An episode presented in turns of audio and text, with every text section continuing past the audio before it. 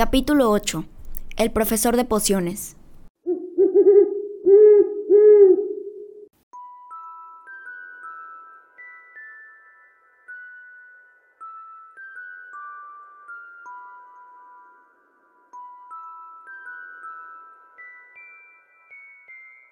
Allí, mira.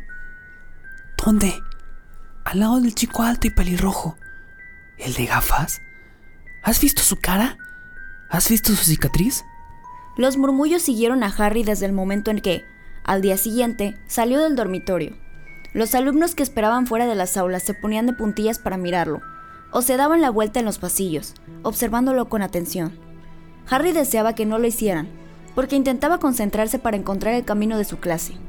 En Hogwarts había 142 escaleras, algunas amplias y despejadas, otras estrechas y destartaladas. Algunas llevaban a un lugar diferente los viernes, otras tenían un escalón que desaparecía a mitad del camino y había que recordarlo para saltar. Después, había puertas que no se abrían, a menos que uno lo pidiera con amabilidad o les hiciera cosquillas en el lugar exacto. Y puertas que, en realidad, no eran sino sólidas paredes que fingían ser puertas.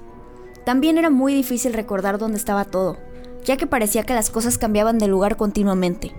Las personas de los retratos seguían visitándose unos a otros, y Harry estaba seguro de que las armaduras podían andar. Y Harry estaba seguro de que las armaduras podían andar. Los fantasmas tampoco ayudaban. Siempre era una desagradable sorpresa que alguno se deslizara súbitamente a través de la puerta que se intentaba abrir.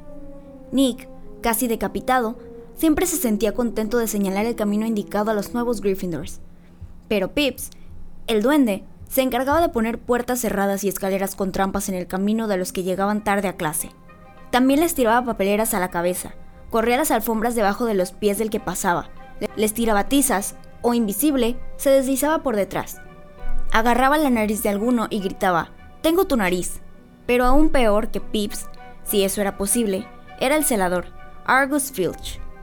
Harry y Ron se las arreglaron para chocar con él, en la primera mañana. Filch los encontró tratando de pasar por una puerta que, desgraciadamente, resultó ser la entrada al pasillo prohibido del tercer piso. No les creyó cuando dijeron que estaban perdidos. Estaba convencido de que querían entrar a propósito y los amenazó con encerrarlos en los calabozos, hasta que el profesor Creel, que pasaba por allí, los rescató. Filch tenía una gata llamada señora Norris, una criatura flacucha y de color polvoriento, con ojos saltones como linternas, igual a los de Filch. Patrullaba sola por los pasillos. Si uno infringía una regla delante de ella, o ponía un pie fuera de la línea permitida, se escabullía para buscar a Filch, el cual aparecía dos segundos más tarde. Filch conocía todos los pasadizos secretos del colegio mejor que nadie, excepto tal vez los gemelos Weasley, y podía aparecer tan súbitamente como cualquiera de los fantasmas. Todos los estudiantes lo detestaban, y la más soñada ambición de muchos era darle una buena patada a la señora Norris. Y después, cuando por fin habían encontrado las aulas, estaban las clases. Había mucho más que magia, como Harry descubrió muy pronto, mucho más que agitar la varita y decir unas palabras graciosas. Tenían que estudiar los cielos nocturnos con sus telescopios, cada miércoles a medianoche, y aprender los nombres de las diferentes estrellas y los movimientos de los planetas. Tres veces por semana iban a los invernaderos de detrás del castillo a estudiar herbología, con una bruja pequeña y regordeta, llamada profesora Sprout y aprendían a cuidar de todas las plantas extrañas y hongos, y a descubrir para qué debían utilizarlas. Pero la asignatura más aburrida era Historia de la Magia, la única clase dictada por un fantasma. El profesor Pins ya era muy viejo cuando se quedó dormido frente a la chimenea del cuarto de profesores, y se levantó a la mañana siguiente para dar clase, dejando atrás su cuerpo. Vince hablaba monótonamente, mientras escribía nombres y fechas, y hacía que el médico, el malvado, y Ulrico, el chiflado, se confundieran. El profesor Flitwick, el de la clase de encantamientos, era un brujo diminuto que tenía que subirse a unos cuantos libros para ver por encima de su escritorio. Al comenzar la primera clase, sacó la lista y cuando llegó al nombre de Harry, dio un chillido de excitación y desapareció de la vista. La profesora McGonagall era siempre diferente. Harry había tenido razón al pensar que no era una profesora con quien se pudiera tener problemas. Estricta e inteligente, les habló en el primer momento en que se sentaron, al día de su primera clase. Transformaciones es una de las magias más complejas y peligrosas que aprenderán en Hogwarts. Dijo, cualquiera que pierda el tiempo en mi clase Tendrá que irse y no volver. Ya están prevenidos. Entonces transformó un escritorio en un cerdo y luego le devolvió su forma original. Todos estaban muy impresionados y no aguantaban las ganas de empezar. Pero muy pronto se dieron cuenta de que pasaría mucho tiempo antes de que pudieran transformar muebles en animales. Después de hacer una cantidad de complicadas anotaciones, les dio a cada uno una cerilla para que intentaran convertirla en una aguja. Al final de la clase, solo Hermione Granger había hecho algún cambio en la cerilla. La profesora McGonagall mostró a todos cómo se había vuelto plateada y puntiaguda, y dedicó a la niña una excepcional sonrisa. La clase que todos esperaban era defensa contra las artes oscuras, pero las lecciones de Quirrell resultaron ser casi una broma. Su aula tenía un fuerte olor a ajo, y todos decían que era para protegerse de un vampiro que había conocido en Rumania, y del que tenía miedo de que volviera a buscarlo. Su turbante, les dijo, era un regalo de un príncipe africano como agradecimiento por haberlo liberado de un molesto zombie. Pero ninguno creía demasiado en su historia. Por un lado, porque cuando Seamus Finnegan se mostró deseoso de saber cómo habría derrotado al zombie, el profesor Krill se ruborizó comenzó a hablar del tiempo. Y por el otro, porque habían notado que el curioso olor salía del turbante, y los gemelos Weasley insistían en que estaba lleno de ajo, para proteger a Quirrell cuando el vampiro apareciera. Harry se sintió muy aliviado al descubrir que no estaba mucho más atrasado que los demás. Muchos procedían de familias muggle, y como él, no tenían ni idea de que eran brujas y magos. Había tantas cosas para aprender, que ni siquiera un chico como Ron tenía mucha ventaja. El viernes fue un día importante para Harry y Ron. Por fin encontraron el camino hacia el gran comedor a la hora del desayuno, sin perderse ni una vez. ¿Qué tenemos hoy? Preguntó Harry a Ron, mientras echaba azúcar a sus cereales. Pociones dobles con los de Slytherin. Respondió Ron. Snape es el jefe de la casa Slytherin. Dicen que siempre los favorece a ellos. Ahora veremos si es verdad. Ojalá McGonagall nos favoreciera a nosotros. Dijo Harry. La profesora McGonagall era la jefa de la casa Gryffindor, pero eso no le había impedido darles una gran cantidad de deberes el día anterior. Justo en aquel momento llegó el correo. Harry ya se había acostumbrado, pero en la primera mañana se impresionó un poco, cuando unas 100 lechuzas entraron súbitamente en el gran comedor durante el desayuno, volando sobre las mesas hasta encontrar a sus dueños, para dejarles caer encima cartas y paquetes. Hedwig no le había llevado nada hasta aquel día. Algunas veces volaba para mordisquearle una oreja y conseguirle una tostada, antes de volver a dormir en la lechucería con las otras lechuzas del colegio. Sin embargo, aquella mañana pasó volando entre la mermelada y la azucarera, y dejó caer un sobre en el plato de Harry, este lo abrió de inmediato. Querido Harry, sé que tienes las tardes del viernes libres, así que ¿te gustaría venir a tomar una taza de té conmigo a eso de las 3? Quiero que me cuentes todo lo de tu primera semana. Envíame la respuesta con Hedwig. Hagrid. Harry agarró prestada la pluma de Ron y contestó. Sí, gracias. Nos veremos más tarde. Fue una suerte que Hagrid hubiera invitado a Harry a tomar el té, porque la clase de pociones resultó ser la peor cosa que le había ocurrido allí, hasta entonces. Al comenzar el banquete de la primera noche, Harry había pensado que no le caía bien el profesor Snape, pero al final de la primera clase de pociones, supo que no se había equivocado. No solo era que a Snape no le gustara Harry, lo detestaba. Las clases de pociones se daban abajo, en un calabozo. Hacía mucho más frío allí que arriba, en la parte principal del castillo, y habría sido igualmente tétrico sin todos aquellos animales conservados, flotando en frascos de vidrio por todas las paredes. Snape, como Flitwick, comenzó la clase pasando lista, y como Flitwick se detuvo ante el nombre de Harry. Ah, sí, Murmuró. Harry Potter, nuestra nueva celebridad. Draco Malfoy y sus amigos Crabbe y Goyle rieron tapándose la boca. Snape terminó de pasar lista y miró a la clase. Sus ojos eran tan negros como los de Hagrid, pero no tenían nada de su calidez. Eran fríos y vacíos, y hacían pensar en túneles oscuros. Ustedes están aquí para aprender la sutil ciencia y el arte exacto de hacer pociones. Comenzó. Hablaba casi en un susurro, pero se le entendía todo. Como la profesora McGonagall, Snape tenía el don de mantener a la clase en silencio sin ningún esfuerzo.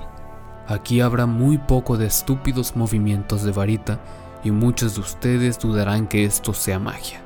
No espero que lleguen a entender la belleza de un caldero hirviendo suavemente, con sus vapores relucientes.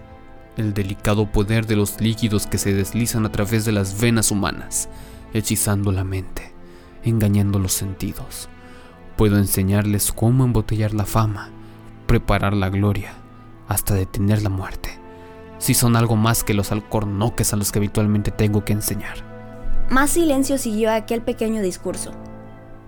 Harry y Ron intercambiaron miradas con las cejas levantadas. Hermione Granger estaba sentada en el borde de la silla y parecía desesperada por empezar a demostrar que ella no era un alcornoque. Potter, Dijo de pronto Snape. ¿qué obtendré si añado polvo de raíces de asfódelo a una infusión de ajenjo? ¿Raíz en polvo de que a una infusión de qué? Harry miró de reojo a Ron, que parecía tan desconcertado como él. La mano de Hermione se agitaba en el aire. No lo sé, señor. Contestó Harry. Los labios de Snape se curvaron en un gesto burlón. Ah, es evidente que la fama no lo es todo. No hizo caso de la mano de Hermione. Vamos a intentarlo de nuevo, Potter. ¿Dónde buscarías si te digo que me encuentres un besoar? Hermione agitaba la mano tan alta en el aire que no necesitaba levantarse del asiento para que la vieran. Pero Harry no tenía la menor idea de lo que era un besoar. Trató de no mirar a Malfoy y a sus amigos, que se desternillaban de la risa. No lo sé, señor. Parece que no has abierto ni un libro antes de venir.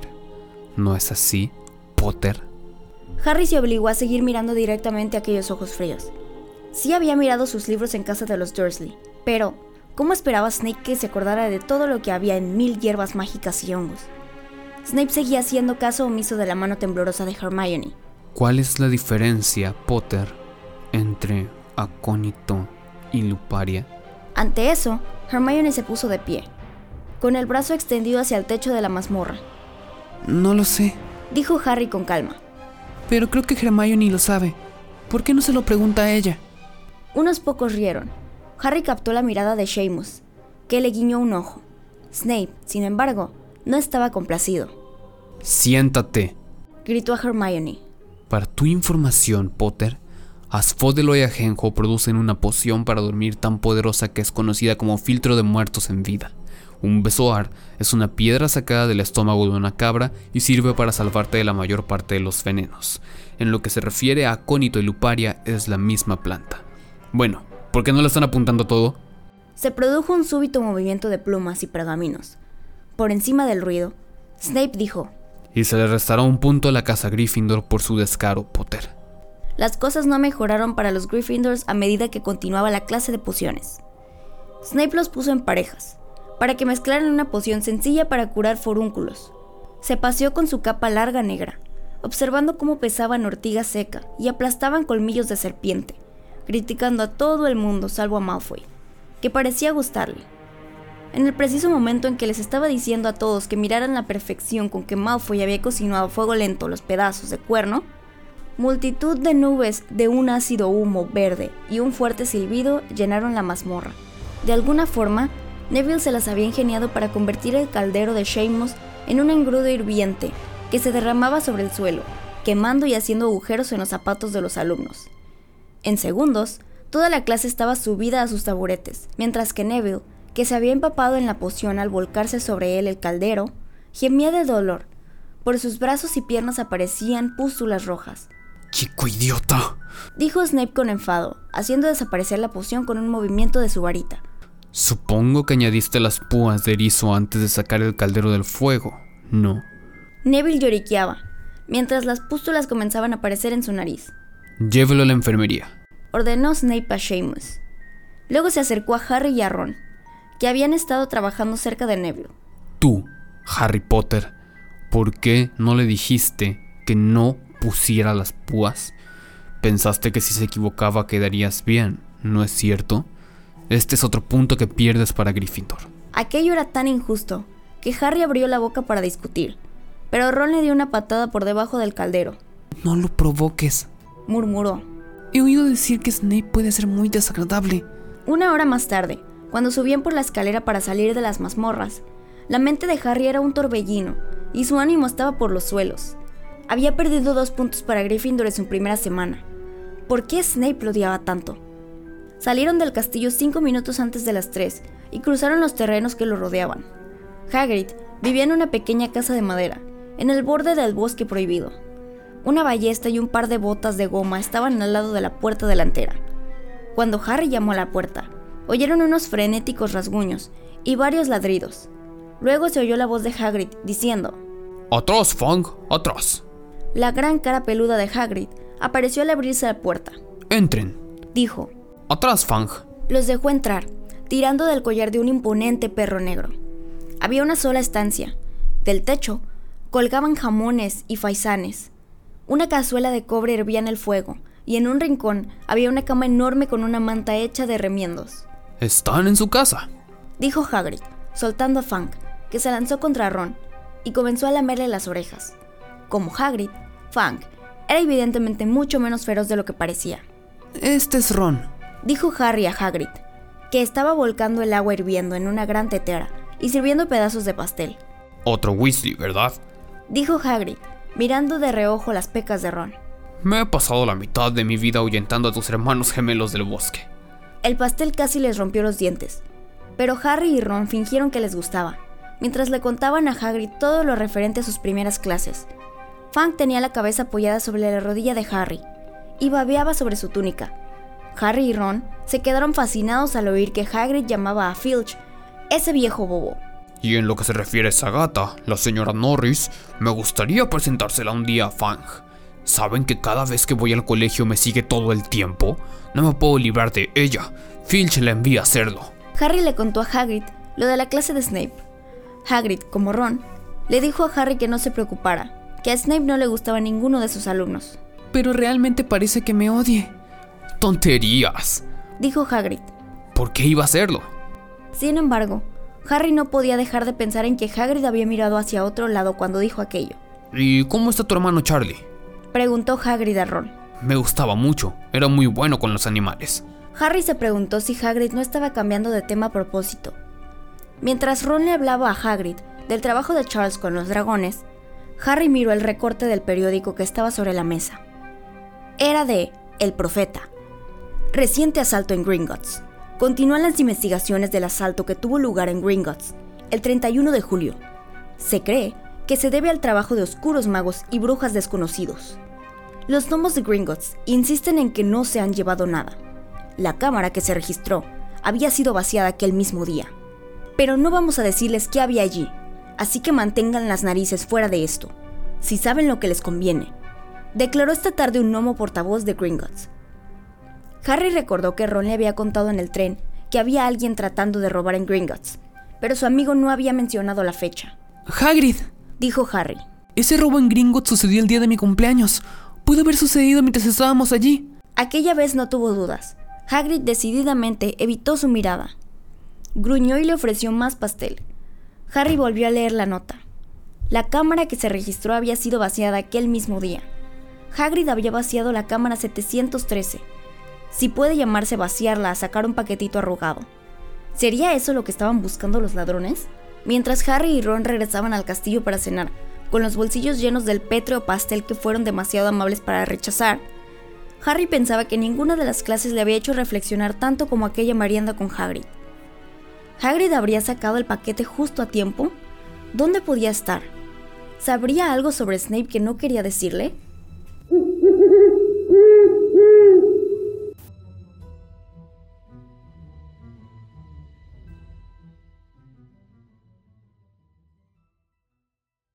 Muchas gracias por ver. Si es la primera vez que nos escuchas en YouTube, te invitamos a que te suscribas y actives la campanita de notificaciones para que no te pierdas ninguno de nuestros videos y que nos sigas en Spotify como La Fonoteca 440. Y también si es la primera vez que nos escuchas a través de Spotify, te invitamos a que nos sigas en YouTube, Facebook e Instagram como La Fonoteca 440. También que te suscribas y actives, obviamente, la campanita de notificaciones en nuestro segundo canal que se llama La Biblioteca de la Fonoteca, donde subimos todo tipo de contenido relacionado a libros. Muchas gracias y bienvenidos a nuestra comunidad de amantes de la lectura.